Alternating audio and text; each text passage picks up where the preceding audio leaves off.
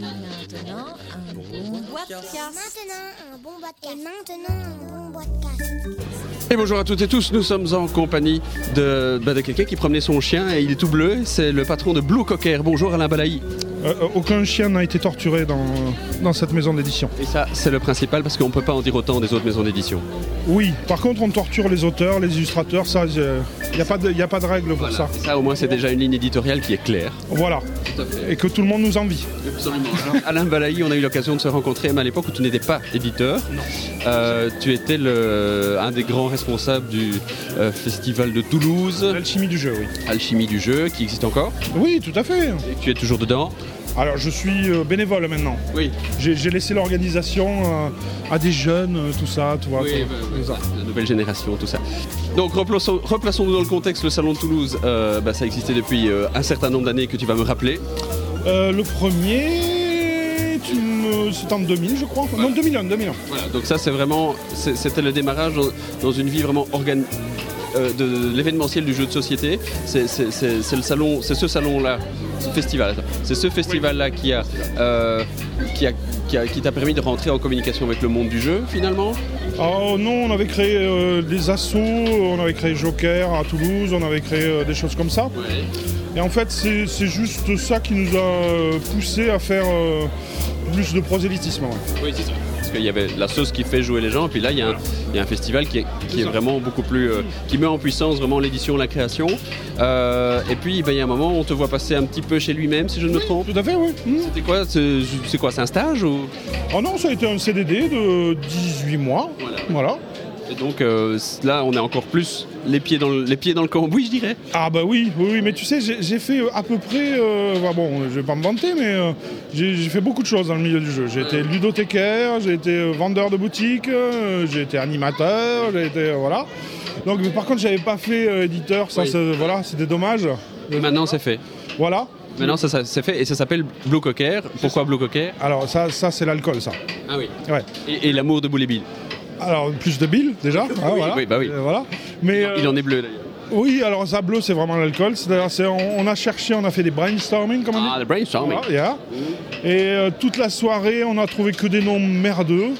Et à la fin, l'alcool aidant, le nom le plus merdeux, Blue Cocker, on s'est dit ah bah oui, bah ça c'est bien. Et le lendemain, euh, quand tu te réveilles, il faut assumer quoi. Oui, voilà. Parce C'est que, ça, parce, voilà. que tu as envoyé à l'INPI euh, pendant la nuit. Ben, voilà, c'est ça, ça. À minuit, tu sais, tu fais ouais, ouais, ouais. non. Bon, C'est fait. Ok. Bon, donc il n'y a pas d'histoire derrière.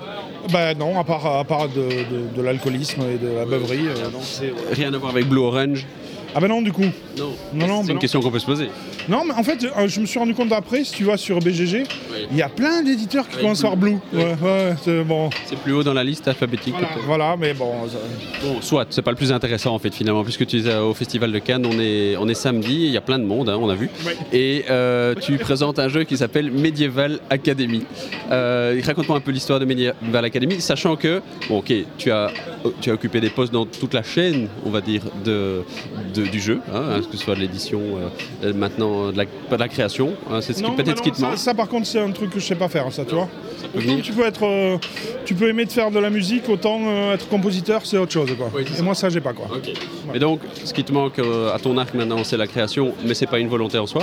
Donc, ça veut dire que quand tu te lances en tant qu'éditeur, bah, tu dois choisir un jeu dans lequel tu crois, parce qu'on est quand même dans un monde où on a eu, euh, où on va avoir entre 900 et 1000 jeux en 2014. Oui, oui, clairement. Euh, donc il y a quand même une réflexion et c'est là que ma question arrive parce que ma phrase était très très longue et que je trouve qu'il Ah, y a parfois quand tu fais une interview Ah il faut quand même poser une question. Je vais te la poser. Euh, Qu'est-ce qui a fait que tu as choisi ce jeu-là plutôt qu'un autre pour, pour te lancer dans la scène de l'édition? Ah, la question est finie Oui c'est maintenant. Oh merde Alors, pourquoi ce jeu-là? Ben, ben, Ça nous a semblé euh, quasi une évidence en fait. Quand on l'a joué, euh, c'est, euh, c'était un gameplay qui était vraiment très, très plaisant. C'est-à-dire que tu. euh, ah, c'est le type de jeu, c'est un type de jeu de pleureuse. Je dis, mais pourquoi moi Mais J'ai pas eu la bonne carte, mais comment Tu vois, bon, donc ça le faisait bien. Euh, c'était très très accessible. Tu peux vraiment faire jouer. euh, euh, voilà, même toi t'as joué quoi, tu vois, donc. Oui, voilà. oui ça a été. Hein Ouais, ça a été un peu. Mais bon, voilà. Donc, assez accessible, mais quand même malin.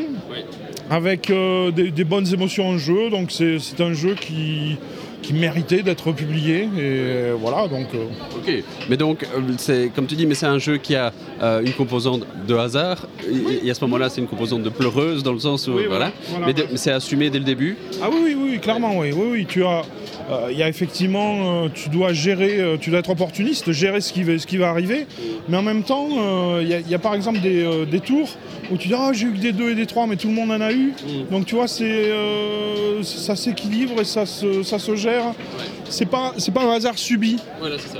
Euh, Enfin, si c'est un hasard subi, mais par tout le monde, donc on est, euh, on est dans la confrérie des pleureuses, c'est, voilà. Et c'est là qu'on peut peut-être avoir des, des parties flamboyantes où tout le monde a des cartes extraordinaires, et là, il faut gérer, mais finalement de la même manière. Exactement, voilà. Alors, c'est quoi Medieval Academy?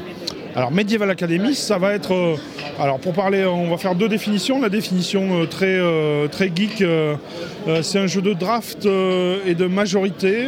voilà, Voilà, ça c'est fait. voilà, ça c'est fait. Et sinon, ça va être un jeu où dans la vie tu veux. Euh, tu es écuyer, tu veux devenir euh, chevalier, et pour ça, tu vas apprendre euh, les arcanes du métier, donc les combats, les études, draguer la gueuse, enfin pas la gueuse, la, Celle qui a un chapeau pointu. voilà, la princesse, pardon, te faire arnaquer par des mendiants et, et te faire brûler par des dragons. Voilà, courir partout. D'où illustrations un peu, un peu décalées de Pierrot parce que c'est c'est un peu une, une satire du monde médiéval fantastique où tu. euh, Stéréotype de. voilà, c'est ça. En fait, ils en chiaient, hein, donc et, euh, voilà. Donc c'est- même quasiment une réalité historique, on peut le dire. Ah oui Ouais. D'accord, ok. Et c'est Nicolas Poncin, justement, l'auteur de Medieval Academy, qui a fait toutes ces recherches historiques, et c'est son premier jeu. Mhm. Tu l'as c'est quoi, via un festival ou... Ah ben Nicolas, il est, euh, en fait, il a, créé ce jeu il y a, pas mal de temps. Euh, C'était un grenoblois avant, hein, donc euh, qui, a, qui a sévi avec Antoine, avec voilà dans ce milieu-là. Donc il a des séquelles encore, hein, mais bon, ça c'est voilà. Et du coup, quand il est arrivé sur Toulouse, il a rencontré des, je sais pas si tu vois qui c'est, Jacques Gardeil qui a créé Yam Master, qui est réédité chez Ferti, tout ça. Donc qui, euh, à qui il a montré ce proto comme ça en disant ah oui j'avais ça et qui a vu euh, la, la qualité de la chose et du coup on a, on a retravaillé dessus et tout ça. Quand tu dis qualité, ça veut dire que euh, au niveau développement, il y, a eu du, y a eu quand même du boulot, ou bien... Il en n'y en, a pas eu tant que ça, tant que ça. Il y a eu, il y a eu ce qu'on appelle le, c'est ce qui est le plus long, remarque, mais le fignolage. Mais t'es, le bloc était là vraiment et euh, on sentait qu'il n'y avait pas des tonnes de choses. On a, beaucoup bossé sur les variantes parce qu'on voulait quelque chose qui soit euh, riche euh, et une bonne durée de vie. Au départ, il n'y avait que les plateaux auxquels tu as joué là. Et donc trouver cette variante qui, est, qui ait du sens, euh, qui est euh, qui casse pas euh, l'accessibilité mais qui renouvelle bien le jeu. Ça on- ça ça nous a on, a éliminé pas mal de choses qui, qui pouvaient être prometteuses mais qui n'avaient pas ces qualités là de, de respect du jeu original. Donc euh, on a beau- beaucoup bossé là-dessus mais le cœur du jeu était vraiment euh, quasi comme tu sais il y a, y a- il y a plein enfin les, les- les bons jeux ils ont voilà, tu- ils ont une structure un peu, j'allais c'est pas monolithique le terme, mais c'est, il- il, est déjà, il est déjà épuré. c'est ça. Tu peux pas enlever grand chose ou rajouter grand chose. Tu sens qu'il est déjà, euh, voilà. Euh, donc, on, on l'a dit, c'est un jeu de draft, euh, de majorité. Euh, Qu'est-ce qu'il y a comme matériel et, et c'est quoi un tour typique de jeu? Alors, comme matériel, tu as très précisément dedans 55 cartes, 7 plateaux, euh, deux planches de punch, euh, plein de pochettes parce que j'aime bien mettre plein de pochettes dans les jeux. Euh, plus euh, une superbe épée euh, énorme Excalibur pour, euh, pour le premier joueur. Euh, donc pas mal de matos dans la boîte finalement. Il y en a des plateaux qui servent à quoi? Alors, les plateaux, ça correspond aux cours, aux activités que, que tu vas entreprendre pour apprendre à être chevalier. Donc, par exemple, les tournois, les joutes, les, les études pour savoir lire et écrire, euh, la galanterie, les, euh, les- le service du roi, parce qu'il t'exploite cet homme-là, hein, c'est voilà. Euh, les quêtes légendaires et la charité. Et qui, et qui dit draft dit ben, on a des cartes et on va à son tour de jeu on va jouer des cartes. Quel est l'effet de ces cartes? Alors, L'effet est très simple. Tu vas, une fois que tu as drafté tes cartes, on va, on va jouer les cartes une par une. Tu joues une carte, tu avances du nombre de 15 correspondant à la valeur de la carte sur le plateau en question. Donc c'est vraiment très très accessible. hein. Et donc là, donc effectivement, le tour de jeu est assez rapide, sauf quand moi j'ai joué parce que voilà, il m'a fallu Voilà. beaucoup d'explications. Mais euh, donc le fait de faire avancer ces pions, c'est ça qui va créer la, la- la majorité, puisque tout le monde avance sur une même ligne. Mhm. Et en fait, c'est là qu'est le cœur du jeu. C'est dans le choix des cartes que tu vas faire. C'est si Exactement. C'est, euh, pour, pour gagner, il faudrait être premier partout, mais tu peux pas. Donc tu fais des choix en permanence via le draft, Hein via le draft. via le draft et via aussi l'ordre dans lequel tu vas jouer tes cartes. Parce que c'est en, sens aussi que c'est intéressant que le jeu de la carte soit séparé du draft. Oui. C'est que tu peux quand même un peu influencer et notamment faire des petits pièges parce que toi tu sais ce que tu as drafté, donc tu attends que l'autre joue sa carte pour jouer une carte légèrement supérieure et l'entendre chouiner. euh, voilà, ça, c'est, c'est- ça fait partie euh, voilà, du, du- du côté sympathique. euh. Tout à fait. Alors, euh, donc tu l'as dit, ça a été illustré par, euh, par Pierrot. Euh, C'était un choix aussi qui était une évidence. Alors oui, assez vite, moi je voulais euh, quelque chose, je voulais des illustrations qui traduisent très bien le côté familial du jeu. D'accord? Donc des illustrations euh, légères, euh, tu vois, fun. Euh, alors certes qui traduisent pas forcément le gameplay qui est, qui est pas forcément un gros jeu d'ambiance où tu te bidonnes en te tapant sur le ventre, hein, mais, mais qui traduisent plus le côté accessible et le côté satire qu'on voulait de, de l'univers médiéval. On comprend assez vite l'ambiance et on comprend aussi que c'est pas trop sérieux. Oui, voilà. Mais que, euh, voilà, il y, a- il y a quand même moyen d'eux. Et donc, bah, Pierrot me semblait, euh, avec son style, le, le plus apte à faire ça. Et puis après, j'ai eu des considérations euh, plus euh, éditoriales, c'est-à-dire que je voulais, pour mon premier jeu, un, illustrateur qui est déjà illustré du jeu de société et euh, surtout un illustrateur comme Pierrot. C'est-à-dire, Pierrot, quand je lui en ai parlé, on n'a pas parlé de, de la masse de travail ou de devis ou de conneries comme ça. On s'est dit, ah bon, oui, bon, c'est quoi le jeu? Tu m'envoies un proto. Je lui ai envoyé un proto, il a joué plusieurs parties, il a, compris le gameplay, il a, tu vois. Donc après, quand tu travailles avec quelqu'un comme ça, ben, il te propose une idée d'illustration qui colle à ce que tu voulais faire parce qu'il a joué, il a compris ce que, ça voulait être. Donc ça coule beaucoup plus de sources, c'est beaucoup plus facile. Quoi. Tu penses que c'est important que l'illustrateur joue au jeu? Je pense que tu peux faire autrement. Il y a des potes euh, éditeurs qui y arrivent. Moi, je pense que je serais incapable d'expliquer euh, euh, suffisamment bien un jeu à quelqu'un qui n'a pas joué et que de toute façon, s'il y joue, ça restera de toute façon un plus, quelle que soit la, capacité que tu as à transmettre ça oralement. C'est quand même beaucoup mieux. Donc, moi, je pense que je ferai jamais autrement. en fait. Tu disais dans, le choix de l'illustrateur, tu voulais euh, que ce soit un, illustrateur qui ait déjà fait des jeux parce que bon, c'est ton premier jeu.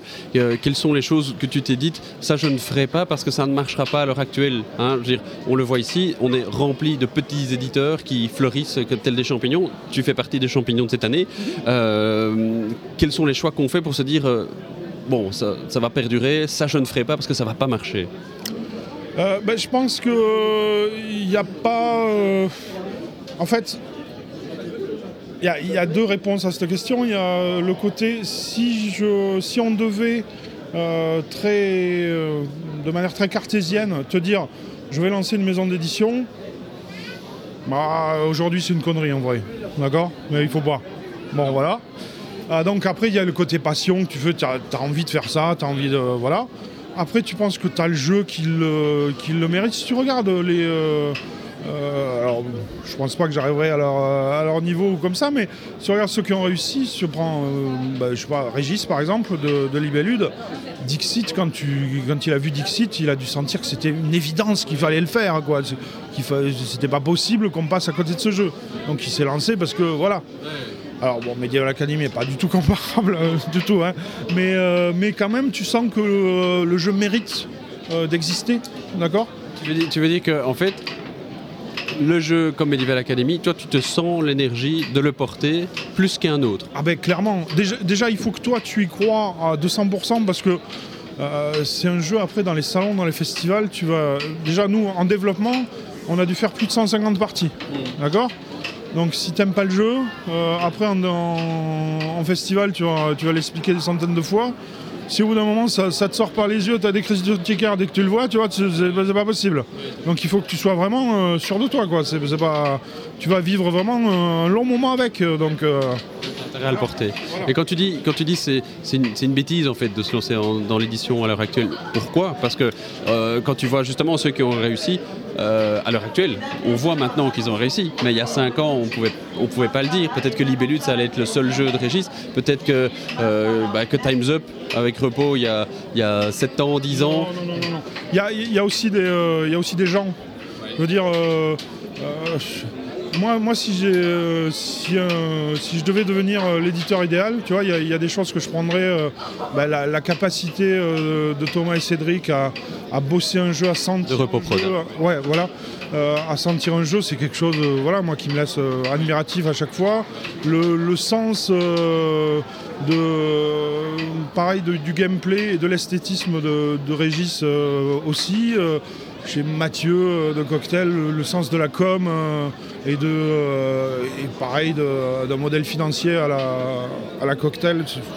Moi jamais j'aurais eu l'idée de lancer plein de petits jeux comme ça, plein par an, alors que ça marche très bien. Il, sort, des pépites, des trucs, plein de choses comme ça où tu sens les qualités, comme toute entreprise en fait, il y a des qualités humaines qui, qui ressortent quoi. Et c'est des gens qui connaissent leur métier, connaissent leur, euh, le jeu en général et en particulier, euh, qui ont. euh, tu sens que ouais, ils vont réussir quoi. Tu vois? Oui, mais on l'aurait pas- peut-être pas dit quand ils ont démarré. Ils eux-mêmes, eux-mêmes le disent quand ils se sont lancés. Donc, Oui, parce que tu t'as jamais, jamais sûr d'eux, mais euh, si ces gens-là, euh, enfin, euh, bon, moi, je- forcément, je les ai connus euh, plus après coup, donc, mais quand tu connais, que tu vois leur qualité, bah, tu dis, bah, eux, ils auront plus de chances, euh, voilà, enfin, après, c'est jamais à 100%, mais donc voilà. tu, tu- tu veux dire que toi, tu, tu te dis, oh, tu as déjà un prochain jeu ou pas? Ah, j'ai quelque chose, euh, quelques petites choses dans les, euh, dans les tiroirs, mais qui sont en phase assez en amont de développement. J'ai le prochain euh, proto de Nicolas, par contre, qui est, qui est bien sympathique aussi et qui est pareil, où tu sens que ah, voilà, il y a, il y a un cœur solide. Quoi. Donc ça veut dire que toi, tu, ici, tu te fais plaisir. Oui, moi, moi franchement, c'était euh, c'était clairement une frustration de me dire. euh, Allez, allez. Hein? Allez, Oui, bah si, bah si, bah si. Euh, de me dire, bah, j'ai quand même envie d'essayer ça, tu vois, ça fait partie. euh, En fait, moi, je suis, je suis amoureux de, euh, du jeu et de ce milieu parce que je trouve que, bah, comme je le disais, c'est un milieu où tu rencontres des gens, mais phénoménaux, quoi. Enfin, moi, il n'y a pas d'autre milieu où j'ai rencontré des gens euh, que j'admire comme ça, quoi. Donc, euh, voilà. Et tu te dis, bah, euh, moi aussi j'ai envie d'essayer, de voir, bah, voilà, comme je disais à aussi j'ai le droit de perdre de l'argent en faisant des jeux. Donc, bah, C'est une volonté d'expérience. c'est une volonté d'expérience qui, pour le moment, moi, ça m'a éclaté de faire ça, vraiment. Il n'est pas, euh, il y a- il y, a même assez peu de chances que j'en vive un jour. Mais, euh, bah, écoute, euh, moi, je suis à un âge maintenant où euh, faire des choses qui t'éclatent dans la vie, c'est quand même vachement important. Donc, bah, voilà. C'est du plaisir et c'est. voilà. Merci Alain Balaï. Eh ben, écoute, de rien. Voilà Voilà. En plus, on n'a pas été agressé par personne sur la fin de l'interview. C'est déjà pas mal. C'est la toffe, quoi. Vous avez aimé ce podcast Alors appuyez sur la touche Trop cool. Vous n'avez pas aimé ce podcast Alors continuez. Sur boitcast.net, vous en trouverez d'autres. Vous verrez, à l'usure, vous y arriverez.